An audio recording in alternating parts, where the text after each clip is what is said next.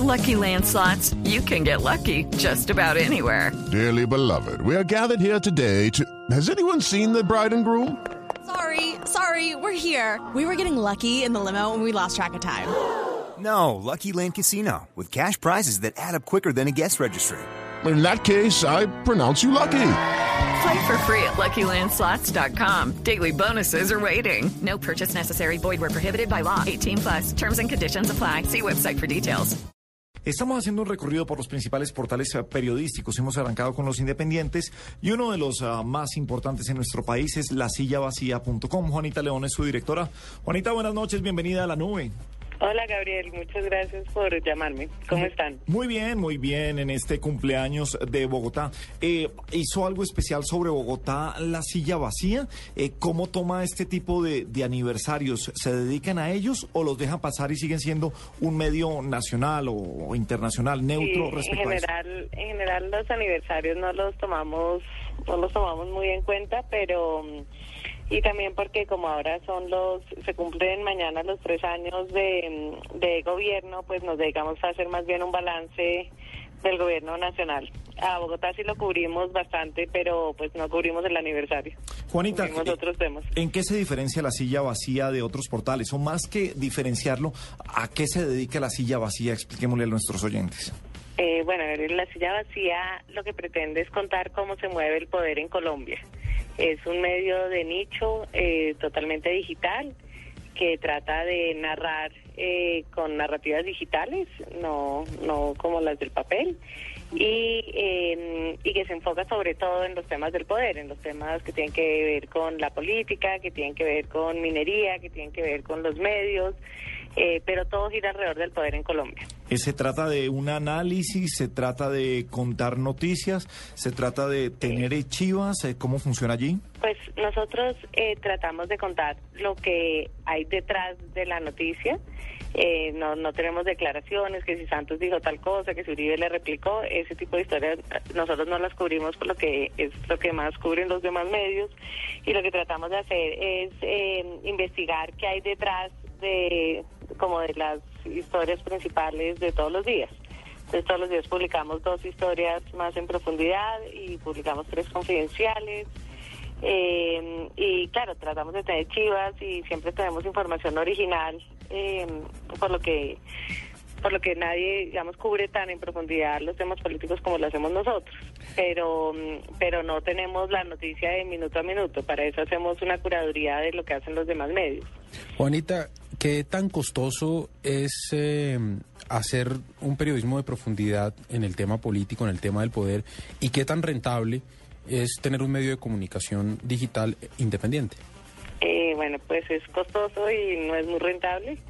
Eh, pero pues no es rentable en términos económicos, pero pues yo creo que que sí es eh, muy eh, satisfactorio hacerlo en términos profesionales y yo creo que pues a los lectores de la silla pues les gusta la silla, les hace falta, o sea, hicimos un el año pasado una un recaudo de donaciones con los usuarios para que nos ayudaran a sostener y recogimos 50 millones de pesos solo con donaciones de 20 mil y eh, hasta 500 mil pesos de los usuarios. Entonces, pues yo creo que para muchos usuarios que les interesan los temas públicos, la silla...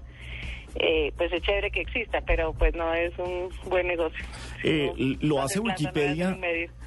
Lo hace también Wikipedia, que para, para sostenerse ah, publica a veces, a- a- abre un, un artículo y dice, hombre, ayúdenos a mantener esta, esta enciclopedia y puede hacer sus donaciones. O sea que creo que Sí. es válido eh, también eh, trabajar de esa forma. Si la gente tiene un contenido y eh, recoger 50 millones significa que ese contenido le está llegando y le está haciendo falta a la gente y lo más importante, no quiere que desaparezca, Hernando. Crowdsourcing, que es algo que funciona muy bien en Europa y que hay personas que incluso, lo hemos contado aquí, pagan por adelantado para medios que se van a crear. Exacto, sí, yo creo que ese es el futuro de los medios en Internet. Eh, creo que, que los usuarios, que muchos usuarios han entendido que en realidad el aporte es pequeño para lo que pueden recibir y que para una democracia es clave tener medios independientes, eh, pues es como una cultura que hasta ahora se está creando, pero pues yo creo que, que la silla nos ha ido muy bien con eso. Juanita, sin duda, sin duda, eh, la silla vacía pues se ha ganado un espacio dentro de la opinión política, dentro de la opinión del- de, de la gente que maneja el poder acá, como ustedes, pues eh, es la intención que tienen. Eh, pero imagino que no ha sido fácil. Quiero preguntarle qué tan duro fue para la silla vacía recuperarse o, o si no fue un golpe, eh, pues todo el incidente que hubo con la, con la muerte de Cano eh, y el anuncio de la muerte de Cano hace dos años, hace tres años ya. antes de tiempo. Sí. Eh, sí, eso pues digamos que la silla no sufrió tanto como sufrí yo personalmente por haber hecho semejante oso. Eh, en realidad los usuarios de la silla creo que aceptaron no solo las disculpas nuestras, sino sino que el hecho que nosotros hubiéramos contado exactamente por qué nos equivocábamos, cómo fue que nos equivocábamos y hubiéramos puesto la cara, me parece que en Internet eh, la gente entiende que uno se equivoca, pero pero lo que no entiende es que uno no tenga la transparencia de aceptarlo y, y de compartirlo con la audiencia. Entonces yo creo que el hecho que hubiéramos tenido como esa transparencia, eh, pues nos ayudó mucho, aunque no sé, dos años después todavía cuando se muere alguien importante nos la montan por Twitter como diciendo, ah, ¿será que la silla vacía la mató antes de tiempo? Cosas así. Los medios digitales, las redes sociales, no, eh, la memoria No, funciona no como un olvidan. disco duro. sí. No olvidan. Eh, sí, sí, sí, no olvidan, pero bueno, me parece bien, me parece que cuando uno se equivoca de esa manera, pues se lo tienen que cobrar. Y, y yo soy muy partidaria de que los medios de verdad tengamos como un eh, escrutinio público y, y que así como nosotros nos la pasamos criticando a todo el mundo, pues que todo el mundo nos critique, ¿no? Me parece que eso es parte como del juego válido y, y que eso le ayuda a los medios y... Y pues sí, eso fue un oso y supongo que en 10 años van a seguir preguntando sobre eso y pues supongo que me lo merezco. Eh, Juanita, ¿por qué en los medios digitales en los que um, eh, eh, hemos hablado eh, ah, durante esta semana y media que tocamos el tema, no encontramos que nazcan de un deseo de, de- de hacer dinero que, toma- que es totalmente válido, de que sea un negocio, sino de eh, tener contenido, de tener difusión, de poder decir eh, a ciertos periodistas que ya no están en unos medios y buscar unos columnistas, eh, dar esa información, pero no el deseo, el deseo de eh, empresarial. ¿Por qué? Ah, pues la silla claramente tiene un deseo empresarial. Me parece que, que lo que pasa es que entre el deseo y la realidad pues hay un- una brecha, porque me parece que los anunciantes no, no siguen a la audiencia. O sea, si tú ves eh, pues la audiencia que tiene la silla vacía son 300 mil usuarios únicos, o sea, esto es el doble de los suscriptores que tiene semana. Eh, y sin embargo, me parece que, que todavía los que lo- lo- las empresas que, que pautan les gusta ver el aviso en, en el papel o en televisión o en radio, a pesar de que en internet pueden comprobar directamente cuánta gente los miran, de dónde vienen, hacia dónde van me parece que Colombia en eso como que todavía no ha podido seguir la tendencia mundial de, de, de que la pauta sigue a la audiencia. Aquí la pauta va por un lado y la audiencia va por otro. Entonces el tema, la razón de que no sea rentable no tiene que ver con que sea un medio independiente, sino tiene que ver con que sea un medio digital. Eh, yo creo que son ambas cosas. Yo creo que es por el hecho de ser un medio digital en que todavía hay muchas personas que, que, que son las que pautan que todavía como que no, no son totalmente digitales. Pero creo que también el hecho de que sea independiente eh, hace que, que, que por el hecho de ser crítico, eh, algunos anunciantes prefieran no asociar sus productos con ese tipo de temas. No, creo que, que, que aquí los anunciantes son bastante conservadores y prefieren poner sus anuncios en algo que hable de, Justin Bieber o de farándula o de cosas que no son que no son eh, polémicas de, de ningún de ningún tipo. Y creo que también eh, en parte el hecho de ser no no no no el hecho de ser independiente sino como de ser como medios ah, que hasta ahora están arrancando pues no tenemos como un brazo comercial lo suficientemente fuerte para, para competir con los incentivos que les dan los grandes medios como el tiempo a las centrales de medios. ¿Es eso solamente, Juanita, o es también eh, que algunos eh, anunciantes, eh, y con todo su derecho, no se quieren casar en, eh, con medios digitales que a veces van en contra del poder o que tienen noticias que Sí, son sí, yo- yo polémicas? creo que el hecho de que uno trate temas más polémicos, eh, pues hace que que, que muchos eh, como marcas no quieran asociarse con ese tipo con ese tipo de información. Sí. Y también me parece que, que las empresas que pautan hacen varios acuerdos por debajo de la mesa con, con los medios en donde pues por lo menos en la silla nosotros no estamos dispuestos a hacerlo.